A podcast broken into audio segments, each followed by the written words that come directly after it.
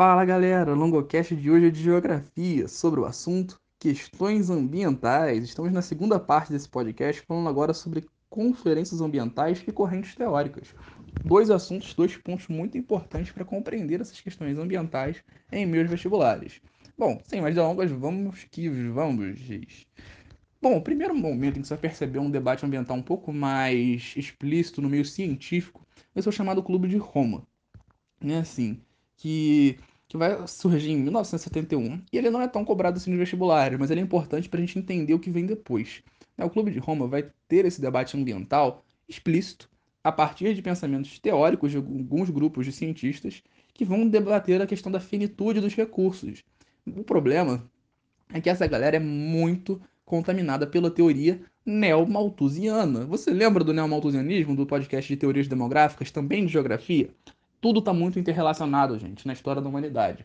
E quando você observa essa defesa do neomalthusianismo, essa galera do Clube de Roma não estava dizendo é necessário proteger a natureza apenas. Não, eles diziam o ser humano está destruindo a natureza e muito também por conta da pobreza que leva ao aumento populacional e esse aumento populacional vai destruir os recursos é um debate assim muito complicado, muito problemático, mas que infelizmente vai influenciar fortemente o que vem depois.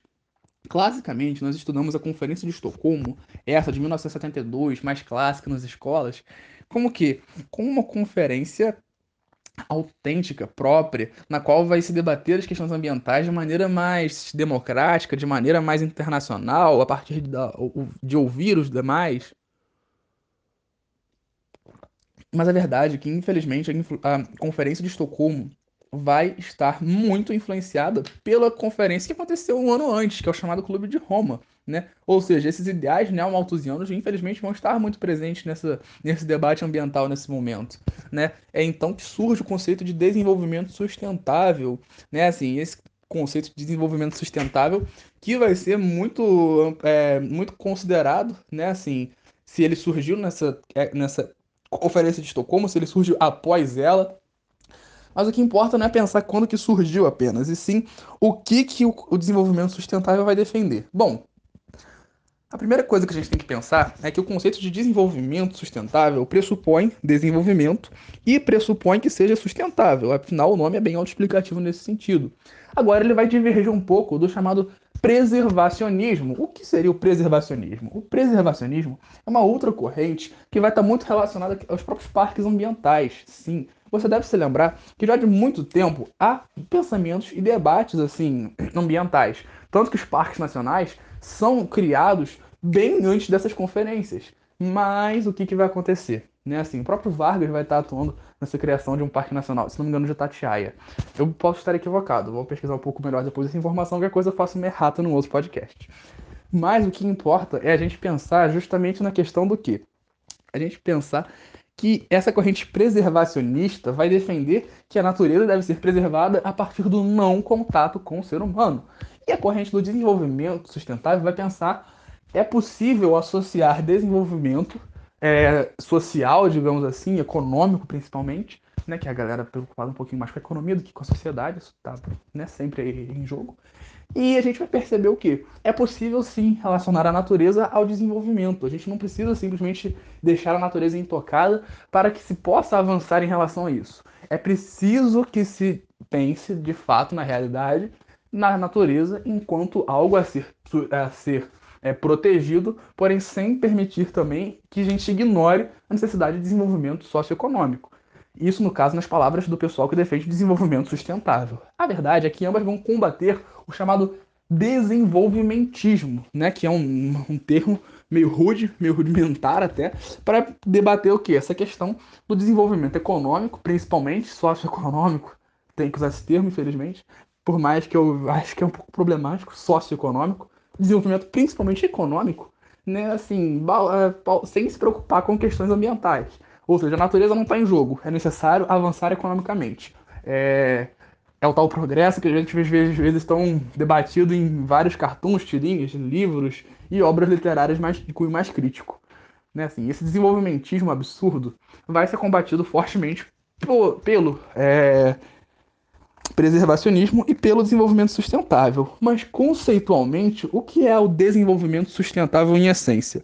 É um modelo de desenvolvimento econômico que busca conciliar o crescimento da economia com a conservação da natureza e, ao mesmo tempo, melhorar as condições de vida da população mundial. Conceitualmente, isso é o desenvolvimento sustentável. E assim, vai ter uma parada bem interessante nesse padrão dessa questão do, do desenvolvimento sustentável eu sou obrigado a defender porque de fato é algo muito bem pensado e inteligente, né, sobre isso. Quando se fala sobre melhoria da qualidade de vida da população mundial. Por quê? O desenvolvimento sustentável, diferentemente do neomalthusianismo que influenciava ainda, né, o pensamento de muitos nessa época da Conferência de Estocolmo, por exemplo, esse desenvolvimento sustentável que vai ser amplamente falado na Eco 92, ou seja, a grande conferência ambiental que aconteceu em 1992 no Rio de Janeiro, esse desenvolvimento sustentável vai ser muito debatido, de modo que ele dizia que o problema não era do crescimento populacional, mas dos padrões de consumo da população. Bingo. Olha aí como que chegaram na questão, principalmente dos países mais ricos. Por quê? Quando nós pensamos em pessoas consumindo, qual é o país que tem os maiores índices de consumo e produção de resíduos no mundo? Os Estados Unidos. E Bom, eles não são nenhum país de ter, abre aspas, terceiro mundo, fecha aspas, nenhum país pouco desenvolvido economicamente, são uma nação muito rica de fato. E você vai perceber esses problemas de produção geração de resíduos, de degradação ambiental muito fortemente nos Estados Unidos. Então, peraí, o problema é realmente dos países mais pobres com crescimento populacional ou está relacionado aos padrões de consumo da galera que não quer comprar menos? Consumista para cacete. Os padrões de consumo são os principais responsáveis pelos problemas ambientais que nós vemos. Afinal, os padrões de consumo estão relacionados aos padrões de produção. Os padrões de produção estão relacionados à produção industrial, que está relacionado como um causador muito forte desses impactos ambientais antrópicos, ou seja, causados pelo homem. Olha como é que tudo se relaciona. E nesse momento do desenvolvimento sustentável, você vai perceber uma força muito grande dessa ideologia, pregada principalmente, como eu acabei de falar, na Eco 92, que aconteceu no Rio de Janeiro. E cara, essa Eco 92 foi muito bacana para pautar diversas questões, diversos questionamentos ambientais. Tanto que em 1997 foi assinado o Protocolo de Kyoto. O Protocolo de Kyoto, galera, é assim, bárbaro, porque eu achei que ele foi fenomenal. Por mais que tenha muitos problemas na sua, na sua origem, ele que foi assinado em 1997 na cidade de Kyoto, no Japão, cara, ele vai defender uma uma redução da emissão de poluentes, principalmente de dióxido de carbono, pelos países. Mas ele não vai fazer isso de maneira burra, que seria dizer, todo mundo vai ter que parar agora, ou ainda, todo mundo tem a mesma responsabilidade, tá ok? Não, ele vai falar, cara, os países ricos que ao longo da história poluíram muito mais, vão ter que diminuir muito mais agora. Por quê? As custas dessa exploração, da degradação ambiental e dos países pobres que vocês exploraram, vocês atualmente estão mais ricos. E isso não pode ser é, desculpa para frear o desenvolvimento econômico também das nações mais pobres. Eles precisam se desenvolver socioeconomicamente ainda. Mas é claro que eles também não podem poluir a moda cacete, como vocês fizeram ao longo da história. E aponta o dedo pro cara, presidente dos Estados Unidos. Imagina que cena bonita. Infelizmente isso não aconteceu. Mas eu gosto de imaginar que foi assim. Enfim, quando a gente percebe esse protocolo de Kyoto, né, propondo essa redução da emissão de poluentes, principalmente para os países mais ricos, que ao longo da história foram os principais responsáveis pela emissão dos poluentes na atmosfera, você vai defender o quê? Uma redução dos gases de efeito estufa conforme essa responsabilidade. Mas aí vem problema, uma parada problemática, né? Que são chamados créditos de carbono. Ou seja, um país mais pobre, às vezes, não vai conseguir é, poluir tanto quanto ele não deveria. Como assim? Um país mais pobre, às vezes, vai ter uma capacidade de poluição. Falar capacidade de poluição é meio esquisito, mas vai conseguir poluir, digamos assim, até uma determinada escala, assim, sei lá, pensando num valor hipotético, sei lá, ele vai conseguir é, poluir X. E ele não poderia poluir mais do que Y.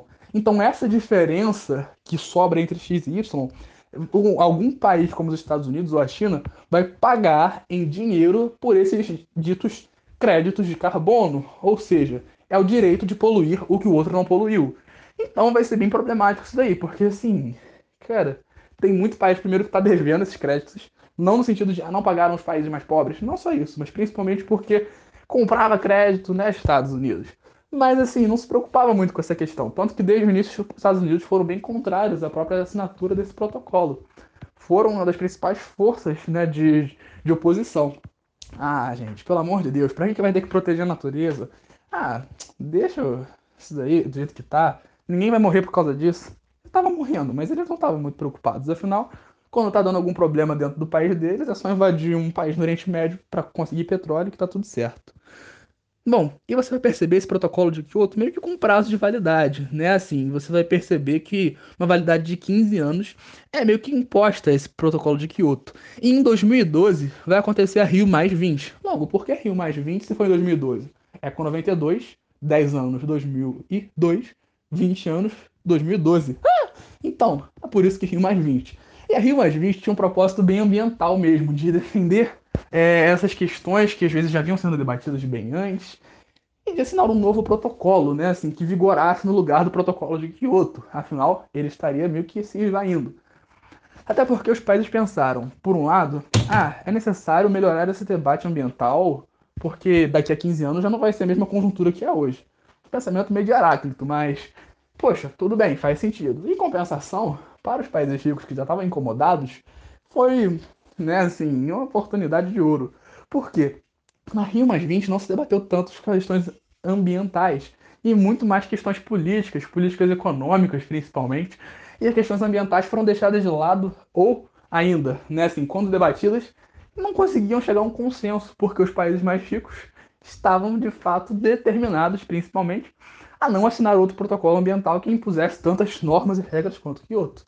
E isso, infelizmente, acabou esvaziando o protocolo de Kyoto, que após a Rio principalmente perdeu força internacional, já que muitos países foram abandonando, como é o caso da Inglaterra, pouco a pouco. E aí é ladeira abaixo, né? Assim, a gente não vai ter essa assinatura de um acordo internacional, você vai ter recrudescimento novamente dessa emissão de poluentes, e assim, cara, é ladeira abaixo mesmo. Só que a única coisa que vai ser é, assinada mais para frente, bem recentemente, 2015, se não me engano, vai ser o, o, a Conferência de Paris. A Conferência de Paris é o acordo mais atual que vigora no momento. E, cara, a Conferência de Paris é a grávida de Taubaté do, do ambientalismo mundial. É a maior piada que existe no que diz respeito a correntes ambientalistas. Assim, eu, se eu já tô bolado com isso, imagina a Greta nesse momento, quando lê a Conferência de Paris, o que, que ela não deve ter pensado, o que ela não deve pensar. Que, mano, olha o nível da piada que é a humanidade. Não, é o seguinte, galera os seus países lá debatendo. Não, é o seguinte, a gente tem que reduzir a emissão de poluentes. O mundo tá vendo que nós estamos aqui sem um acordo ambiental e essa galera chata dos ambientalistas estão enchendo o nosso saco e a mídia tá do lado deles. Ah, o planeta tá se quebrando bastante, né? É o seguinte, vamos assinar um papel aqui dizendo que a gente se compromete com o meio ambiente. Ah, mas espera. A gente não pode simplesmente assinar um papel dizendo que a gente vai se comprometer conforme as nossas possibilidades a melhorar o meio ambiente a situação global ambiental. Por que não podemos? A gente que manda. É verdade, a gente que manda. E vamos assinar isso. E assinaram. O protocolo de país afirma que os países reduzirão suas emissões de poluentes conforme metas por eles estabelecidas. Uau! Se eu estabeleço minhas metas, é claro que eu vou botar uma meta alta. Afinal, eu quero poluir bastante. É o caso dos Estados Unidos, por exemplo, da China, da Índia, países muito industrializados. E olha o, o grau de absurdo. E se o país não cumprir com a própria meta? A gente dobra a meta, não tem problema. Olha só, não é que eles dobram a meta, isso foi piada. O que eles fazem de fato é que não há nenhuma punição para os países que não cumprem suas metas. Ou seja, eu tenho duas possibilidades. Ou eu vou ser realista e vou dizer, não, eu vou poluir para caramba esse ano, e poluo muito e cumpro minha meta, por mais que seja absurda, e fico mal na fita um, um pouquinho só, mas eu cumpri a meta pelo menos ou eu fico um pouquinho mal na fita por descumprir a meta ao colocar uma meta bem mais baixa. Em compensação, se eu descumpro a meta, eu não tenho que pagar nada para ninguém, eu não devo nada a ninguém porque é o que o Acordo de Paris determina. Olha o absurdo. Então os governantes ficaram bem mais livres para poluir como quisessem. E se você não achasse é, cômico e trágico o suficiente o fato do Acordo de, de Paris ser tão inespecífico e tão vergonhoso, o Trump ainda saiu desse negócio. Ou seja, além de eu poder estabelecer minhas metas para redução de poluentes, e se eu não cumpri-las, está tudo bem, eu não quero nem ter metas, eu só não quero me preocupar com o meio ambiente. Make America Great Again. And eu não vou falar o que eu ia falar depois, porque senão vai ter muita gente me xingando depois no Instagram. É, então, quando a gente percebe essa questão de desenvolvimento sustentável, ele está muito ameaçado atualmente, porque cada vez mais governantes assim, ignoram a necessidade de se preocupar com a nossa sociedade, nosso meio ambiente, e querem apenas se beneficiar politicamente a partir de uma proposta de desenvolvimento econômico. Isso está muito atrelado à ideologia dominante do momento, né? que é essa questão um neoliberalismo extremo, que ignora plenamente as necessidades populacionais e necessidades ambientais, apenas preocupados com o lucro, né? assim, o lucro dos grandes detentores do capital. Isso é muito triste a gente vai perceber que mais o que vai estar em risco por conta desses problemas? A biodiversidade, né? No Brasil, então, nem se fala. A biodiversidade vai estar muito ameaçada pela própria questão do desmatamento e a própria biopirataria, né? Que é quando se rouba conhecimento, por exemplo, de ervas, de plantas que podem ter propriedades medicinais e se patenteia isso. Esse tipo de roubo é, é, é muito comum, infelizmente. Povos né, autóctones, povos nativos, têm suas suas ideias, seus medicamentos naturais roubados de fato, não há o menor reconhecimento por isso. A indústria farmacêutica né, é a terceira maior indústria do mundo, então isso é bem explicável. Afinal, a saúde não pode estar acima do lucro, né? Tá ok? Então, essa biopirataria é muito presente. E a própria questão do desmatamento, né? Assim, o desmatamento é algo muito, muito, muito forte atualmente. A gente fala da expansão da fronteira, fronteira agrícola como ameaçadora de diversos biomas brasileiros. Você perceber desde o Pantanal até a Caatinga, até o Cerrado, que tem um baita de um solo ácido, até a Amazônia, que tem um solo pobre. Eles não estão preocupados com o que, que eles vão achar pela frente, eles só querem derrubar para lucrar com o que eles puderem. É uma barbárie justificada pelo interesse econômico besta que está destruindo a nossa sociedade, o nosso mundo. E cada vez mais a gente sente os efeitos disso. Os rios voadores que abastecem os mananciais do sul e do sudeste cada vez estão menos cheios. Você percebe a seca no Paraná atualmente? Parabéns, apoia essa galera que quer desmatar tudo. A Amazônia é a principal fornecedora de águas para os estados do Rio, de São Paulo, Espírito Santo, como longos tais rios voadores que eu acabei de falar, né? Que são essas formações de nuvens que são grandes, muito providas de água que vão viajar a partir de correntes de vento, né, correntes de ar atmosférico, vão bater na, nos Andes, entre aspas, bater nos Andes, né, que você vai perceber o quê? Que a Cordilheira dos Andes vai meio que desviar essas grandes nuvens de, que, que estão carregando a água até as regiões como o sul e sudeste brasileiro, principalmente, que vão se beneficiar fortemente da, dessa questão aí do, das águas amazônicas. Pode parecer um pouco viagem, mas se você parar para observar direitinho as correntes de vento, como que elas se descrevem, é uma parada belíssima de pensar que a Amazônia tem essa questão aí tão, tão forte de conseguir prover a água para regiões que estão tão distantes, né, tão afastadas territorialmente. Essas correntes de ar, essas correntes marítimas de ar, de ar que né, está relacionada às correntes oceânicas, empurram essas nuvens para dentro do continente. A Cordilheira dos Andes evita que elas passem direto para o Pacífico. E isso vai desviando e vai promovendo essa vinda das correntes de nuvens carregadas de água até aqui. Então é lindo pensar como a natureza tem, tem permitido que a gente sobrevivesse bem até agora. E é terrível pensar como a gente está dizendo: não, natureza, obrigado, eu quero passar sede, eu não quero água que você está me provendo, eu quero te matar mesmo. É, é forte, é forte, é difícil, é difícil. É muito difícil. Então, assim, cara, é, é isso, né? Assim, a gente também tem que observar mais alguns últimos detalhes, né? Como, por exemplo, as universidades de conservação, que elas vão estar divididas em alguns tipos, né? Que, assim, que são pontos específicos que vão se preocupar com a conservação do meio ambiente, geralmente áreas intocadas. Mas não apenas isso.